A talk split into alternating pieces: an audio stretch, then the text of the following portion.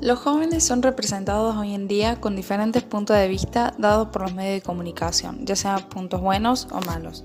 Como personas pertenecientes a la juventud, estudiamos dicha etapa y analizamos situaciones en las que los jóvenes se ven involucrados.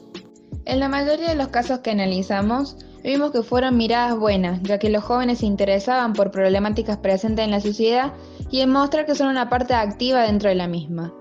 Todos los grupos de jóvenes tenían un objetivo distinto, pero el propósito en común era mostrar que podemos beneficiarnos a nosotros y al resto de la sociedad trabajando de manera cooperativa. Podemos destacar que el cómo nos muestran los medios de comunicación afecta también al actuar de otros jóvenes. Así que aspiramos a que con buenas acciones y buenas representaciones inculquemos un buen actuar en las generaciones de hoy y mañana. La juventud en sí no pertenece a una sola generación, es de todas. Todas las generaciones pasan por dicha etapa. Los jóvenes son infinitamente necesarios, ya que ellos son los generadores de los cambios y las transformaciones. Son los jóvenes los que accionan el presente para crear un futuro.